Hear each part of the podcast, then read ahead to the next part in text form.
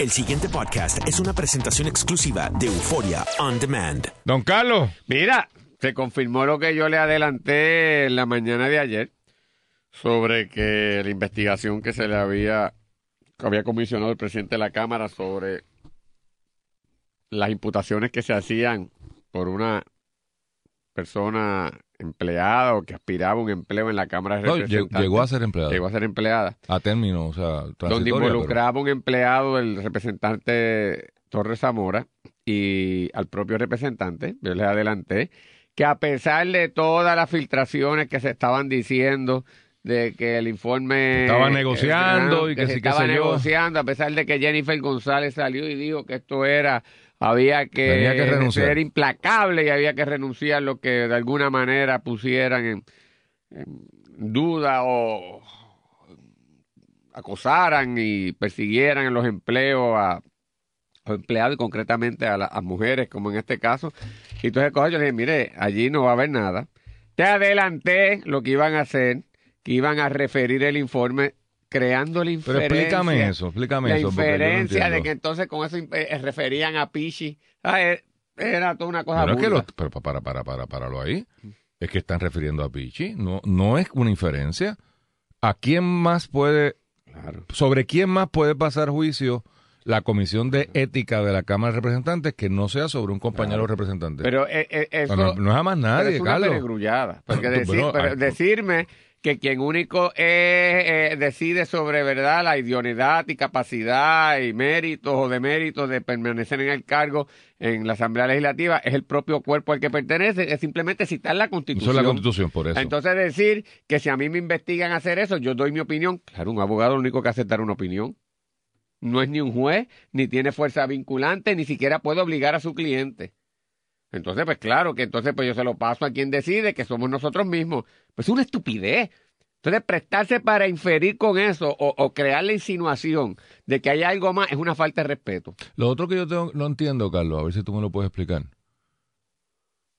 Procesalmente hablando, ahora yo tengo una investigación sacada de algún reglamento, ¿verdad? Que, que le asiste al presidente, no lo estoy cuestionando, donde un funcionario contratado, pero no por eso deja de ser funcionario de la Cámara, rinde un informe, ¿verdad? Eso es lo que tengo hasta ahora. ¿Y qué es lo que va a hacer la comisión? Pasar juicios sobre ese No informe y recibirlo será cuestionarlo. porque no hay... Por eso, pero, pero no, no, No, pero, pero no vamos hay- a la mecánica, vamos a la plomería. Yo soy de esa comisión, recibí este informe, que es informe de la Cámara, del, de presidencia. O sea, vamos a estar claros. Cuando el presidente contrata a un agente investigador, es porque está delegando su capacidad, o sea, cualquier autoridad nominadora. Cuando yo mando a investigar algo, es porque estoy, no lo voy a hacer yo personalmente, sino delego a una persona que haga todo lo que hay que hacer y me traiga un informe y o recomendación. Dependiendo de cómo se delegue, pues puede ser una recomendación o puede ser un informe. Pero ese informe está avalado de una oficialidad, porque lo- es, es- es mi informe. Entonces, ahora, ¿la comisión va a pasar juicio sobre ese informe? O, o sencillamente, ¿qué, qué pasa? ¿O esto es una charada? Yo- yo no- ¿O esto es Ah, un- una charada No entiendo la, ¿Cómo? la No- mecánica. No, sé, porque desde salida, formalmente un proceso tradicional no podía activarse porque la presentación de la querella no, No se hizo como, como es. Por lo tanto, formalmente no había. Que tú quieres ser más activo y el propio representante pidió que se tomara acción, Sí, que el pues, presidente perfecto. de la Cámara fue todavía más diligente, se pidió. Pues Perfecto. supongo que aquí está el resultado y te lo hago saber a ti, pero que tú vas a hacer allí si aquí no hay nada. Por eso, do- Pues, hay una querella, hay una querella. Mantener viva una duda. Eso, Eso es afecta reputaciones. reputación. Por eso la pregunta es, Pero no ¿hay todo una el mundo querella? es malo, no todo el mundo es malo, Luis. Pero Carlos, hay una querella. Yo creo que formalmente, como se supone que sea, no, porque la querella, como dijeron, tenía una falla. Entonces, si no hay una querella, bueno, pero asume que, o sea, ¿es, es, es el presidente el querellante o meramente es un, ¿qué? Un, un referidor de qué? Habrá que ver, eso no sé. Porque es que se abren unas puertas. Claro. eh, y de nuevo, no, yo y no- se la tendrán que aplicar después a otras cosas bien serias cuando vengan, a otras cosas que sí vale la pena. Vamos a ver si son tan... Pero no todo el mundo es malo. No. Una- no, una Cuéntame. gente que estaba muy alegre con el resultado. ¿Por qué?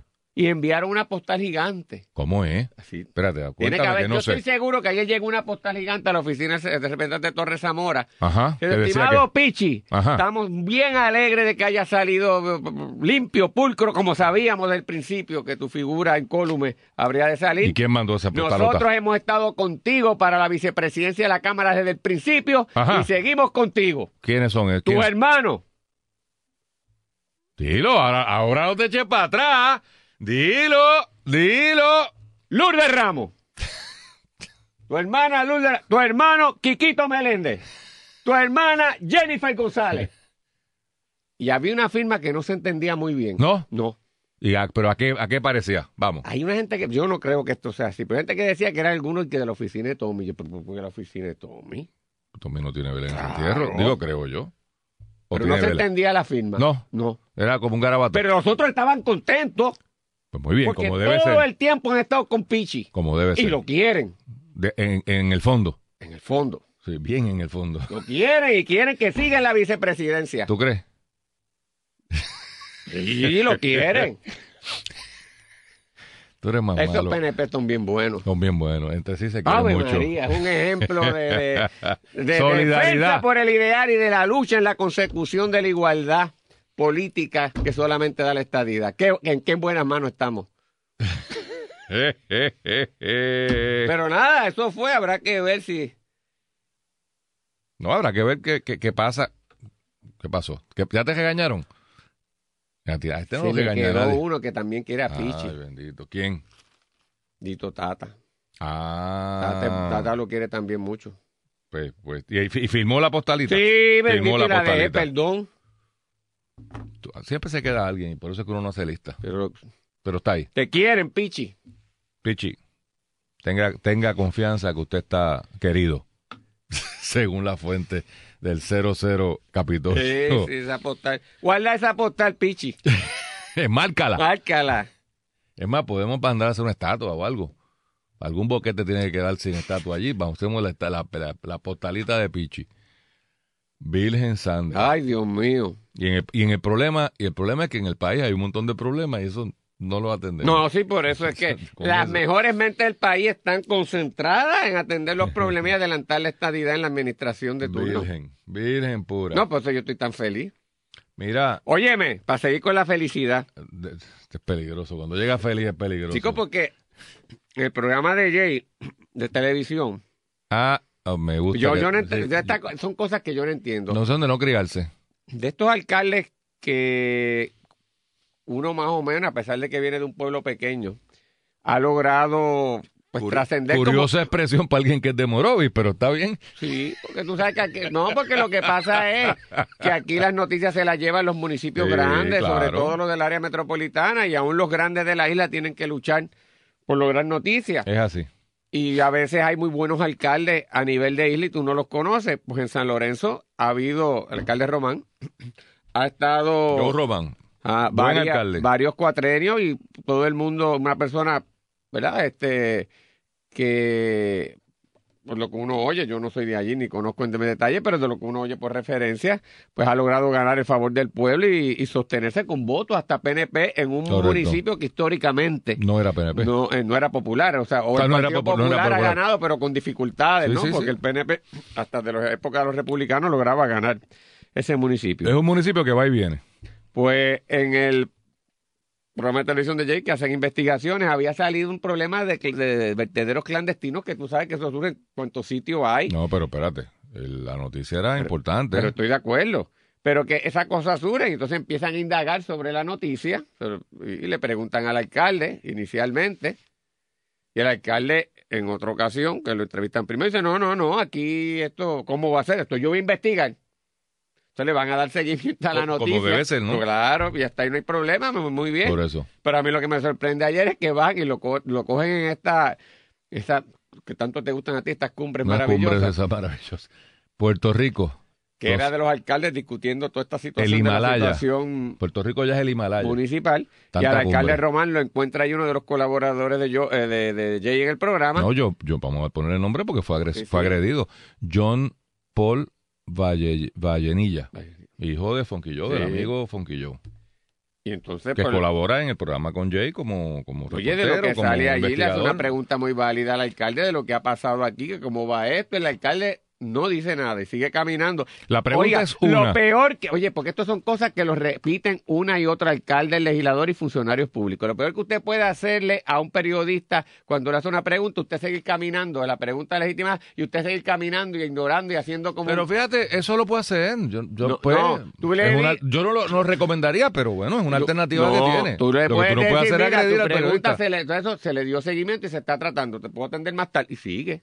Pero le tienes que contestar algo porque surge, parece, aunque no fuera cierto, Que está ocultando que estás algo. ocultando. Pero son brutos y brutas. Pero yo no es bruto. Pero yo, yo, no te digo, sé. pero estoy hablando ahora general. Por Son eso. brutos y brutas y ese es un, patrón de conducta que lo repite. Es de las cosas básicas que en cualquier seminario un buen relacionista o relacionista público ¿verdad? Eh, le dice, mire, eso no se hace. Bueno, pero allá lo cometieron. Mire, Carlos, mire, alcalde y políticos que no puedan estar escuchando. La contestación era sencilla. Sí, eh, compañero, gracias por la pregunta. Tal como le dije la última vez que hablamos del tema, se está, relacionando- se está realizando una investigación. La misma no ha concluido. Cuando concluya, gustosamente le informaré. En este momento solamente le puedo confirmar que se está investigando. Buenas tardes, nos vemos, que tengo una actividad. ¡Pup! Se acabó. Yo difiero un poco de Carlos aquí, y sé que falta de la historia, pero yo creo que el, político también tiene el derecho de no contestar y ignorar la pregunta, punto. El político no tiene que contestar, pero no le puede faltar el respeto al periodista. Se tiene que atener a las consecuencias de no contestar, que es que la narrativa que se plantee, pues, no incluya tu versión. Y que alguien pueda decir, está ocultando algo, se veía preocupado, qué, sé yo. O sea, la, la inferencia que se puede hacer de ahí. O que los testimonios que el periodista haya conseguido sobre el mismo tema de otras personas sean los que tengan prevalencia en la historia. Ese, hay- ese es el riesgo que usted se corre. Allí Pero ¿qué fue lo que pasó? Pero yo, yo en esas cosas, yo mi enemigo, si tú tienes que la prensa del enemigo, tú vas de frente y lo enfrentas. Pero, pero hay- lo que y tú sabes que- que... aquí estoy. Y lo miras a los ojos, y eso, porque yo mete mano. Pero Está yo bien, no pues, voy a decirle eso, pero, pero, ver, pero tiene aquí que esto aquí nada que ocultar, esto es esto y esto, y gracias. Seguimos otra ocasión, estoy ocupado ya, pero te atendí. Pero nada, pues puedo entender. El, el problema aquí principal es que mientras le hace la pregunta, y el periodista sigue, el compañero sigue, ¿verdad? Eh, detrás del alcalde insistiendo sobre el particular. El alcalde agarra al periodista y a eso es a lo- básicamente a eso lo a que- agrede. la- no, básicamente no. La definición de agresión Incluye eso, de acuerdo. incluye el que yo cojo a una persona por un brazo y lo apriete. ¿Qué necesidad tiene el alcalde de hacer eso? Esa un tipo es- que no necesita eso, chico. Eso es, porque entonces fíjate que ahora ato con lo que tú decías. Y estipulada la diferencia, yo estoy diciendo, puede correctamente, sencillamente, no atender al periodista. Decidí no atenderlo. Pero tú sabes que el periodista va a seguir jorobando, porque ese es su trabajo. Y oye, John Paul fue extremadamente respetuoso.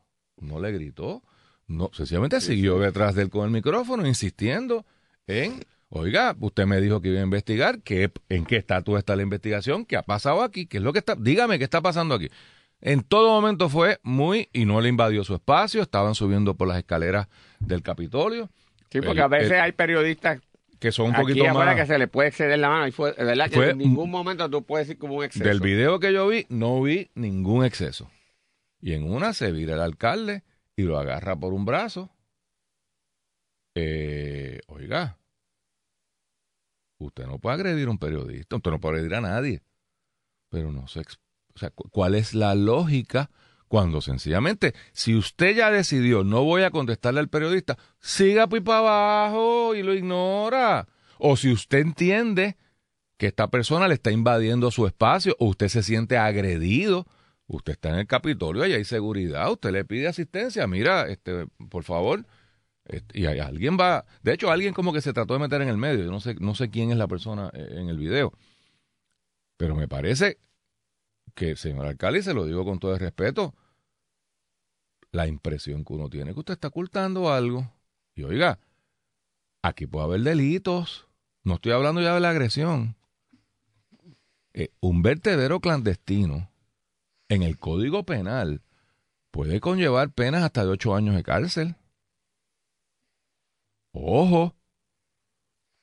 Y yo estoy seguro que si pasó algo fue por inadvertencia Sí, pero por falta que de la- claridad. Esa defensa de inadvertencia no existe ahora. Bueno, pero públicamente sí, o sea, bueno, sí. pues si se lo están advirtiendo y entonces Ah, la- bueno, el claro, ahí claro. que se, lo- sí, sí, se crea su- un problema donde pudo no haberlo haber existido. visto. Porque mira, si hay, ¿qué, qué uno ve? Digo, no hemos puesto en contexto cuál es el problema que el periodista está investigando. Hace dos o tres semanas, eh, las cámaras de ese programa, o unas cámaras, no estoy seguro de, quién, de quién es el video original, captan en un sector del municipio que están unos carros oficiales del municipio di- di- disponiendo de desperdicios sólidos. Por eso es que se habla de un eh, vertedero clandestino. Pues mire, yo no voy a adjudicar aquí si lo había, si no lo había o qué había allí. Para eso es que hay que hacer una investigación. Y pudo haber sido tan sencillo como un empleado que entendió incorrectamente. Mira, voy a poner estas neveras aquí en lo que viene otro camión y se las lleva porque no voy a llevar con este para el vertedero o para el otro sitio, para donde sea que vaya. Mira qué explicación más bonita. Eh, y, nos, y, no y no esto es una, una estación de transbordo que nos inventamos sin pedirle permiso a nadie. Esa no debería ser, aunque parezca.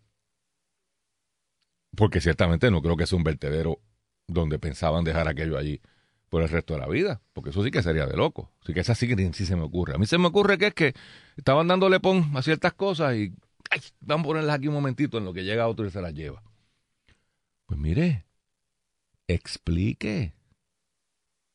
Pero, y eso se le dio, porque ¿de dónde surge que hay una investigación? De una entrevista con este mismo periodista, a quien el alcalde le dice muy correctamente, mire, estamos investigando, aquí no se tolera esto, la posición del municipio es que no hay vertederos clandestinos. Pues, pues perfecto. Pues, ¿Qué pasó aquí? Pues un ups. Pero ¿cómo usted complica esto de esta manera?